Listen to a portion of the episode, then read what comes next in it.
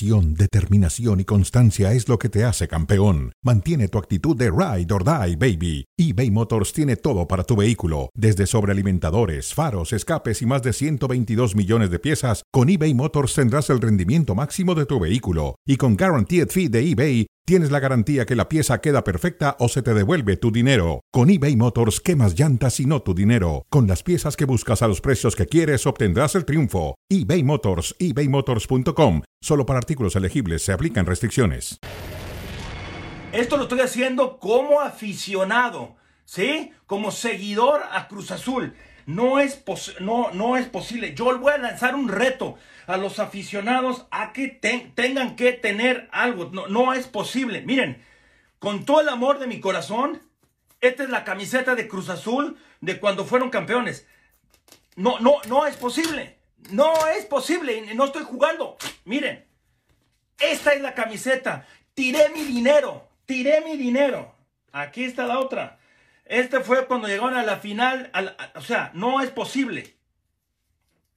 Ahí está. Reto a los aficionados a que hagan algo así. Porque los dirigentes no entienden. No entienden. Los jugadores no entienden. No, no, no es, no es posible.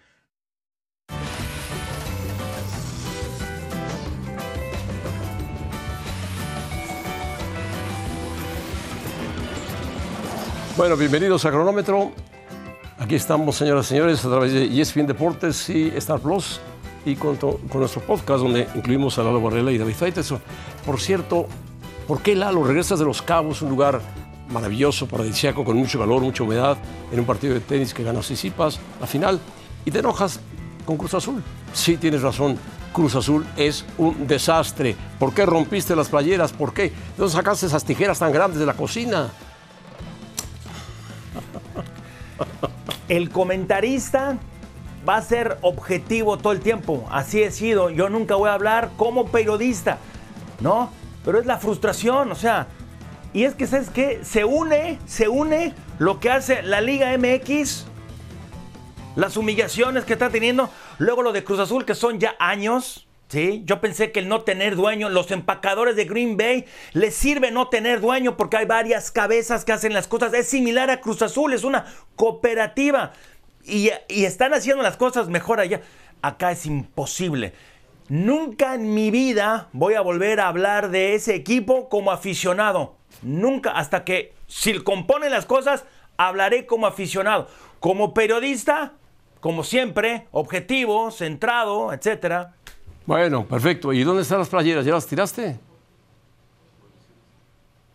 Eh, huele feo. El, bote donde, donde están huele feo. No, fuera de la casa. Huele azufre. fuera de la casa. Azufre. Bueno, muy bien. Muy bien. Vamos a empezar con los titulares. ¿Cuál es su titular para el Tuca Ferretti? Lalo.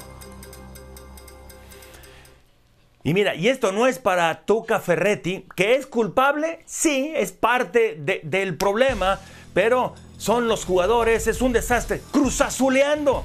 Pero es, yo y despiden a Tuca, pero esta es una nueva definición de cruzazulear. Yo era de los que pensaba que cruzazulear era un nuevo verbo que era no darse por vencido.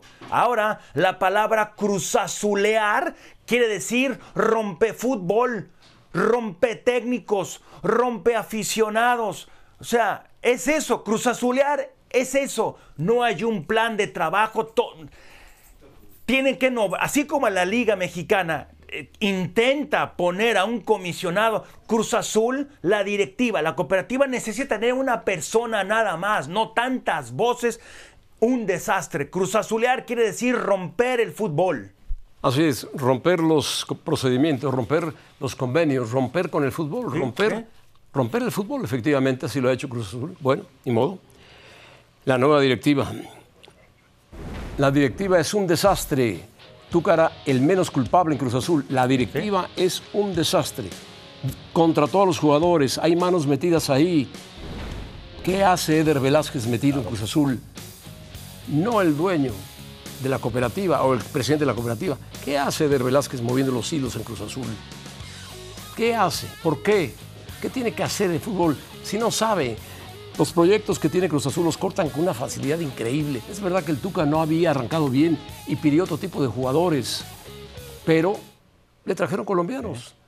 Y el Tuca no se adaptó a los colombianos y Cruz Azul no arrancó y se vio mal en la liga y en la batalla con la MLS, peor todavía. Y Tuca, en 32 años, Lalo, nunca había sido despedido de un equipo. Por eso te digo, y, y eso da más coraje. Yo crecí, sí, por ejemplo, cuando empezaba yo, cuando empezaba yo como reportero, tú que estaba en la parte final de su carrera, alguien a que uno lo tiene que admirar como jugador, como persona, como entrenador, y el que haya tenido, llegó tarde a Cruz Azul, llegó décadas tarde a Cruz Azul. Es increíble que, hayan hecho eso, tratarlo de esa manera. Si hay alguien que sabe de fútbol, es Tuca Ferretti. Si a alguien tenían que darle las armas que, él pedía al maestro, se lo debieron de haber cumplido. Es, es un desastre. Y haberle haberle roto así es, esa racha histórica a un hombre de esa talla. Rompe fútbol, no hay otra. Cruz Azulear es romper el fútbol. Rompe fútbol, bueno, bien, rompe playeras también. Bueno, cambiamos de tema, vamos a algo más agradable. ¿Qué te parece? Eh, ¿Qué titular le pondrías a Leo Messi? La MLS yo pensé que tenía otro, era otro significado, pero la M es de Messi, Messi League Soccer, siete goles en cuatro partidos. Para los que decían que estaba desperdiciando su carrera, hablaron demasiado rápido. Sí, David era uno de ellos, y hay mucha gente, pero ¿saben qué? es el bien que está haciendo por el fútbol en Estados Unidos. Los ojos de otros deportes están puestos aquí. Sí, las directivas de la MLS deciden romper con ese tope salarial y traer mejores jugadores, imagínense aquí lo que pueden hacer si traen a mejores futbolistas. Si gusta el fútbol y pueden quitarle atención a mi deporte, a la NFL y a otros, porque aquí sí gusta el fútbol, lo que pasa es que no lo juegan con los mejores elementos, pero si siguen llegando más jugadores buenos, imagínate.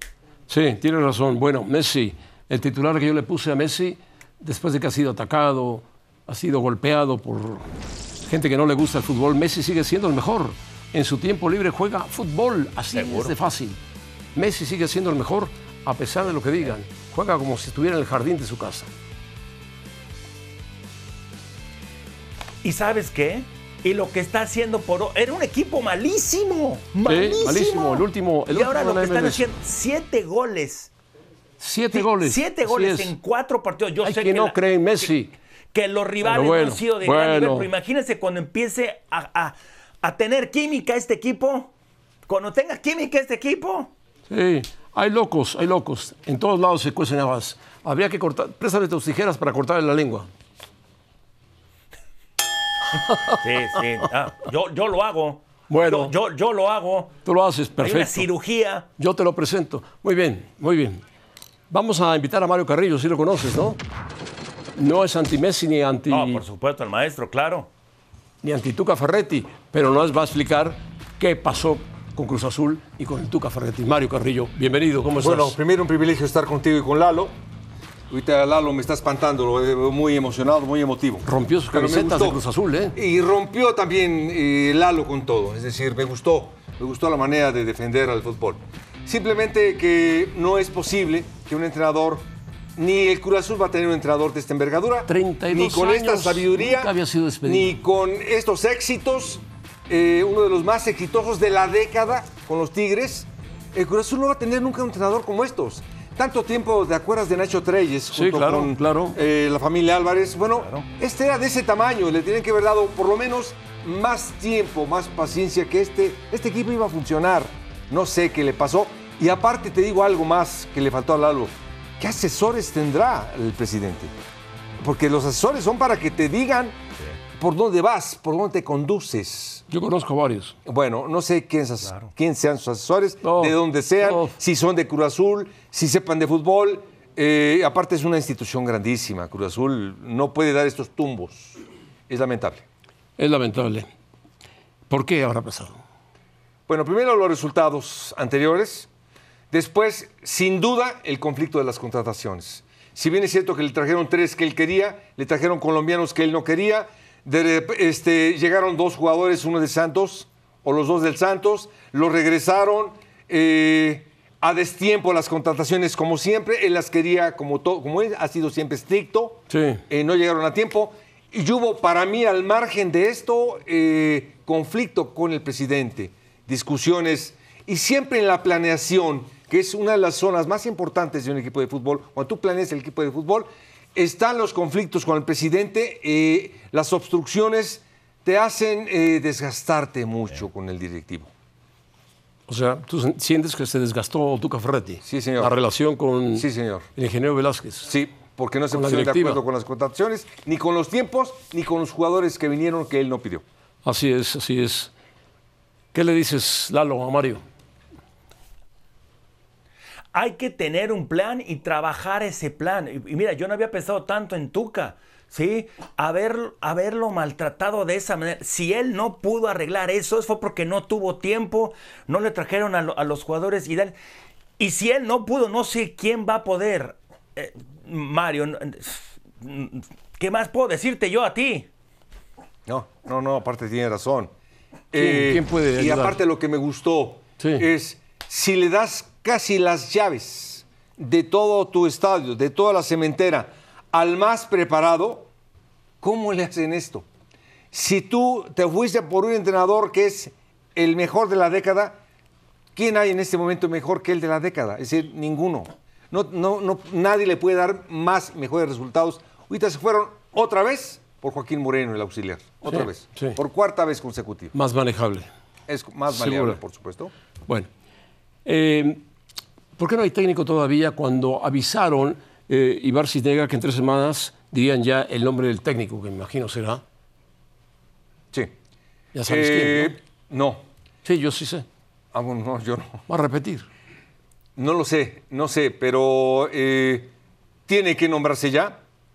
Eh, y lo más importante de Juan Carlos es que tiene que aterrizar la idea porque se puede desgastar o malinterpretar. Cisniega dijo que hoy... Carlos, ¿quién es? ¿quién es Juan Carlos? Ah, la bomba. Sí, Juan ah, Carlos. No, él le, gusta tirar bombas nada más. No, pero él está tiene 23 guerreros, tiene una planeación 23 guerreros estratégica de asesores. Bueno, simplemente falta que él aterrice para saber de qué se trata toda esta planeación. Eh, si bien es cierto que no puede venir cualquiera, eh, sí necesita un grupo de entrenadores, debe de ser fantástico, porque tienen que llevarse muy bien bueno, perfecto. Hoy en día tienen que ser mínimo tres entrenadores. Todos los equipos del mundo tienen tres entrenadores, claro, una cabeza, pero los cuerpos técnicos son ya de más, eh, de más hombres. Claro. No cualquiera puede tomar las riendas y decidir qué es esto, sino que tienes que tener auxiliares de esa capacidad. Bueno, yo lo decía porque Barcis Niega prometió. Que se vencía hoy. Que se vencía hoy. No sé si tienen las palabras. ¿Tienen? Yo creo que Vamos a escucharlos. José Ramón. Sí, sí. ¿Hay plazo para elegir al técnico de la selección No, pero pensemos en dos, tres semanas a más tardar. O sea, queremos simplemente agotar los procesos y, tener un criterio claro y bien definido. ¿no? Claramente él ha hecho un buen trabajo y estamos conscientes de eso. Bueno, ahí están las palabras de Ibar. Entiendo lo, lo, que estamos discutiendo, pero entonces, José, ¿quién puede ser según tú, dices que ya lo tienen, que va a regresar. ¿Quién es? Y discutir ese tema. ¿Por qué no lo nombran entonces? El que estaba. El que dirigió. Ese debe ser el técnico. Es que han dirigido varios. No, el último. El último. El último. Ah, no está mal, no está mal. Sí, sí, no está mal, pero tiene que ser fortalecido. Yo lo veo. Estoy de acuerdo. Endeble. Endeble, en verdad. Pues, que lo, veo. Que lo fortalezca. Buenas cosas, eh, tiene buenos destellos, decisiones para mí a veces malas, a veces buenas, como todo entrenador, pero sí necesita fortalecerse el cuerpo técnico. Si es el Jimmy, fortalecerlo con dos entrenadores sólidos, fuertes. Así es, así es. a mí me gusta. Me imagino que lo harán así, si son inteligentes. Tu amigo La Bomba sí es inteligente. Sí, yo creo que está pensando en algo así. Bueno, vamos a hablar de la League Cup, de la cual ha hablado Lalo Varela, y son válidas las quejas de los eh, equipos mexicanos, dice Fernando Ortiz, técnico del América. Me gustaría hacer mucho hincapié con respecto a los campos de juego. Cuando se juega en césped sintético es otro deporte para mí. Bueno, técnico de Rayados, fue técnico del América. Esto es por la lesión de Berterame, que va para dos, tres meses, ya lo vimos ayer cuando llegaba al aeropuerto. Sí. Eh, se lesionó en campo sintético. Sí. Son válidas tantas quejas que ha soltado la, el fútbol mexicano contra el torneo que no se dieron cuenta que se iba a jugar todo en Estados Unidos, en canchas de Estados Unidos, de pasto normal, de pasto sintético, con calor, Exacto. sin calor, viajar. ¿Qué no se dieron cuenta? Yo creo que son pretextos. Son pretextos porque ya sabemos que vas a Estados Unidos, hay un montón de canchas de pasto sintético, un montón. La selección nacional en Copa de Oro jugamos en Dallas inaugurando una cancha de pasto sintético. Ya lo sabemos, ya sabemos que te quitan los arcos al lado de entrenar, ya lo sabemos, ya sabemos que eh, la logística es difícil, ya lo sabemos, es otra temperatura, debe de ser un gran entrenamiento para los equipos mexicanos, pero si ya vas a competir, sí tienes que afinar a tu equipo a una idea para ganarla. Eh, le ha faltado muchas ideas a los equipos mexicanos para atacar, para ganar los partidos. Lo demás para mí son pretextos. Muy bien, Lalo, ¿quieres comentar algo? Y les ha faltado pasión para defender los colores de la Liga MX. O sea, son muy X. Es increíble. O sea, si ya sabían lo que dijo el profesor Carrillo, sabían que, que- que se iba a jugar en este tipo de canchas, sal y define tus colores de la Liga. De la, no nada más era de su club, era de la Liga. Ridículo. Así es, bueno, muy bien. Mario Carrillo, Un gusto y un privilegio. Lalo, donde quieras que estés, un abrazo. en Bristol. Profe, gracias. Sí, pero es que lo veo aquí de lejitos. Bueno, Mario Carrillo, gracias. Venimos con Desiree Monsiváis, que debe estar desesperada porque Inglaterra estuvo a punto de ser eliminada y Estados Unidos quedó eliminado y Dinamarca echó Australia a Dinamarca.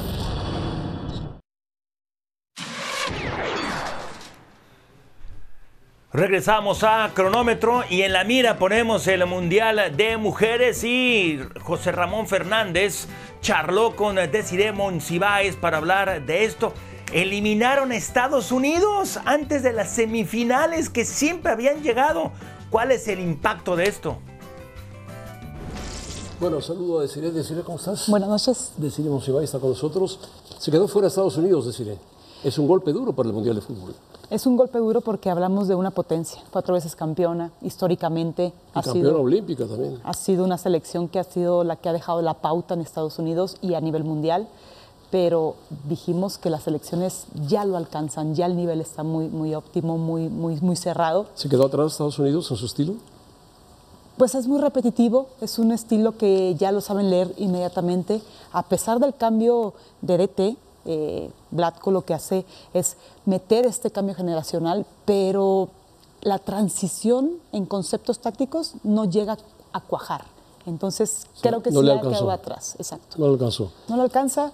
Ya hay otras selecciones que tienen mejor adaptación y más versatilidad inmediata. Entonces, se queda corto. Primera ocasión que Estados Unidos queda fuera y también de, de un mundial de fútbol y primera ocasión que Estados Unidos liga partidos sin marcar goles.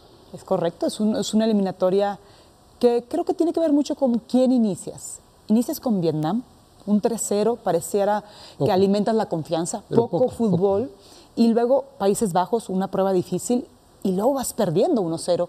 Empatar, rescatar un punto te habla de que ya estás remando contra, contra corriente. Sí. Y después te toca un equipo poderoso, que eso decía, y empatas a cero. Y en los penales falla gente que- de personalidad, como es el caso de Rapino. Y al final también falla Ojara. Jara también. Y aunque las eh, suecas también fallaron, finalmente terminan derrotando a Estados Unidos 5-4. Sí. Para Estados Unidos es un golpe duro, ¿eh? Muy, muy duro, pero para su fútbol femenil. Tú acabas de decir personalidades donde ya no te va a alcanzar tener la presencia en mercadotecnia, en patrocinios. Hay que jugar fútbol. Hay que en- jugar fútbol, Y en sí. este sentido, estas jugadoras tan, tan emblemáticas como Rapinoe en el caso particular, si no tienen la te- determinación de poder respirar, tomar el peso del, del grupo en ese tiro penal, Sí. creo que hablas de, de- de que no todo tiene que cargarse en ciertas jugadoras. Hay que saber permear la información a, a las nuevas. Por ejemplo, en el caso de esta jovencita que, que también falla el, penal, que es Smith, creo que habla de, de que ya pensamos en Estados Unidos como una potencia que tiene una anunciada eliminación. Sí, falló tres penales Estados Unidos. Es, es bastante. Y Rápido. ¿Te gustó España o no te gustó? Me gusta España, no me convence aún. Y yo, y yo, y yo abro un poco esta- este debate ¿Por porque qué no te convence? ha tenido muy a modo los juegos, muy a modo las circunstancias. O Japón fue a modo. Pero pensemos que Japón es muy distinto el rival, pero aún así pierde. Claro, perdió. Pero, se recuperó ahora con Suiza. Sí, sí, pero vamos a ver si en la siguiente eh, fase, que es la, el cuarto de final, puede ser muy interesante, que también es un rival muy diferente, pero me gusta Australia, de local, puede dar la sorpresa, seguir avanzando y hasta colarse no, te gusta Inglaterra, ¿Te gusta Inglaterra? Me gusta mucho Inglaterra por su dinamismo. Primer toque, eh, eh, abre los espacios, rupturas, ya no hay esa ¿Se convierte favorita en ese momento Inglaterra? Sí, sí, pero yo te pongo Inglaterra, Japón, España y posiblemente Australia. Australia, está en casa. Bueno, muy bien, Desiree. Te agradezco mucho. Gracias. Desiree, gracias.